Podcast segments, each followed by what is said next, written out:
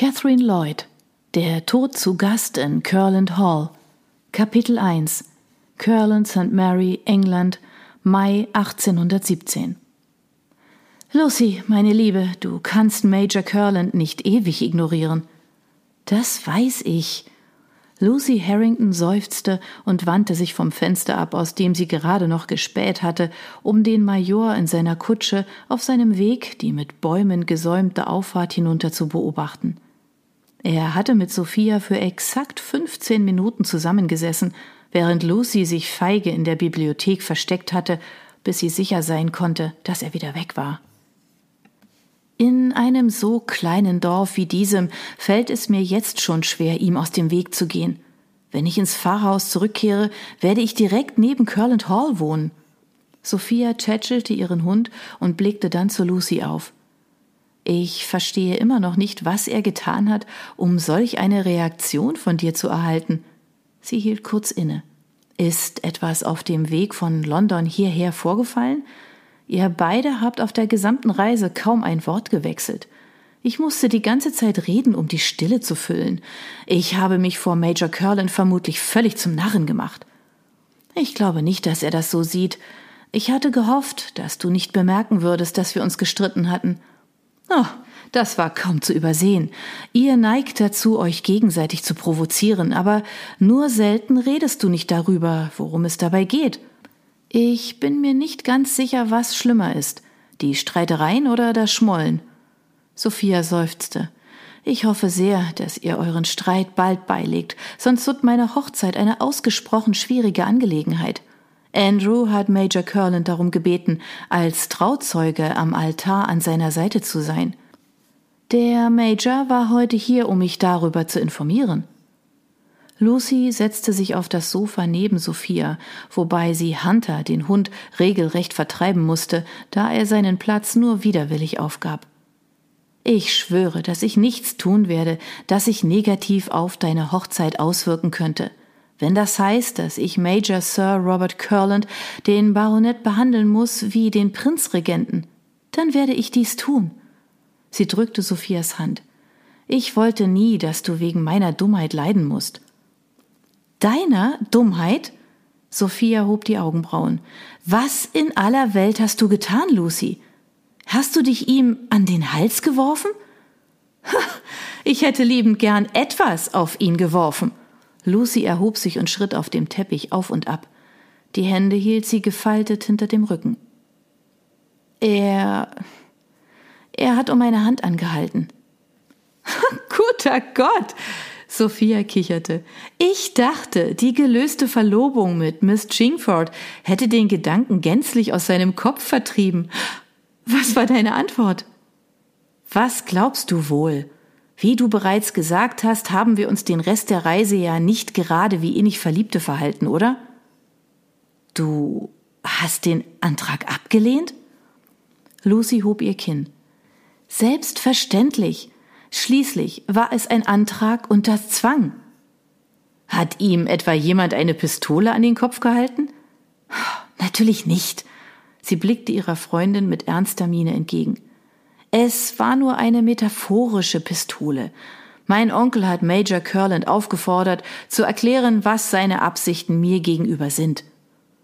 Ich vermute, der Earl wollte in Abwesenheit deines Vaters nur seiner Pflicht nachkommen. Major Curland hat seine Aufmerksamkeit ausgesprochen stark auf dich fixiert. Viele haben deswegen bereits gemunkelt. Lucy drehte aufgeregt eine weitere Runde auf dem Teppich. Du weißt, warum er meine Gesellschaft gesucht hat. Es lag ausschließlich daran, dass wir damit beschäftigt waren, einen Mord aufzuklären. Nichts davon beruhte auf irgendwelchen romantischen Vorstellungen seinerseits mir gegenüber. Lucy klopfte auf den Platz neben ihr. Setz dich doch bitte, Lucy, meine Liebe. Ich bekomme Kopfschmerzen, wenn du hier noch länger auf und ab gehst. Ich vermute, dass Major Curland keinerlei Anstalten gemacht hat, den Antrag sonderlich romantisch vorzutragen, richtig? Selbst dann hätte ich es ihm nicht abgenommen. Lucy ließ sich schwer auf das Sofa fallen. Tatsächlich hat er sogar angedeutet, dass er mir einen Antrag schuldig sei. Oh je. Es klang, als würde er zum Galgen geführt werden und hätte sich mit seinem Schicksal bereits abgefunden. Sophia unterdrückte hinter vorgehaltener Hand einen Laut. Lucy sah sie zornig an. Lachst du etwa über mich? Ich gebe mein Bestes, es nicht zu tun. Ich kann mir nur zu gut vorstellen, wie Major Curland diese Worte zu dir gesagt hat. Ich bin überrascht, dass du nichts nach ihm geworfen hast. Es kam mir tatsächlich in den Sinn, aber ich wollte im Gasthaus nicht viel Aufsehen erregen. Sophia neigte den Kopf zur Seite und studierte Lucy ein wenig zu eingehend. Du findest die Angelegenheit nicht amüsant, oder? Nein, es war furchtbar peinlich. Dann tut es mir leid, dass ich gelacht habe, sagte Sophia mit aufrichtiger Stimme. Vielleicht hättest du, wenn er sein Anliegen anders vorgetragen hätte. Lucy sprang auf, als der Butler das Zimmer betrat und sich verbeugte. Mr. Stanford ist hier, Madame. Wünschen Sie ihn zu sehen? Das wäre wunderbar. Bitte lassen Sie ihn eintreten. Sophias Freude über die Ankunft ihres Verlobten ließ ihr Gesicht erstrahlen. Es hatte Zeiten gegeben, in denen Lucy sich gefragt hatte, ob Andrew Stanford für sie selbst ein guter Ehemann gewesen wäre, aber nachdem sie herausgefunden hatte, dass er plante, einen Großteil seiner Zeit in London zu verbringen, einer Stadt, die sie als dauerhaften Wohnsitz nicht ertragen könnte, war sie beinahe erleichtert gewesen, als sie erfuhr, dass er sich in Sophia verliebt hatte. Sein Lächeln wurde breiter, als er in den Gesellschaftssalon trat und Lucy erblickte. Miss Harrington, was für eine Überraschung. Als mir Robert eben in der Auffahrt entgegenkam, sagte er mir, Sie seien nicht zu Hause. Lucy fühlte, wie sie errötete. Ich bin gerade erst von einem Spaziergang zurückgekehrt, Mr. Stanford. Das sehe ich. Amüsiert wanderte sein Blick über ihr luftiges Tageskleid und die dünnen Hausschuhe. Kleidung, die kaum für einen Spaziergang an der frischen Luft geeignet war. Haben Sie sich auf dem Dachboden versteckt, um dem Unhold aus dem Weg zu gehen? Andrew, zieh die arme Lucy nicht auf, sagte Sophia streng.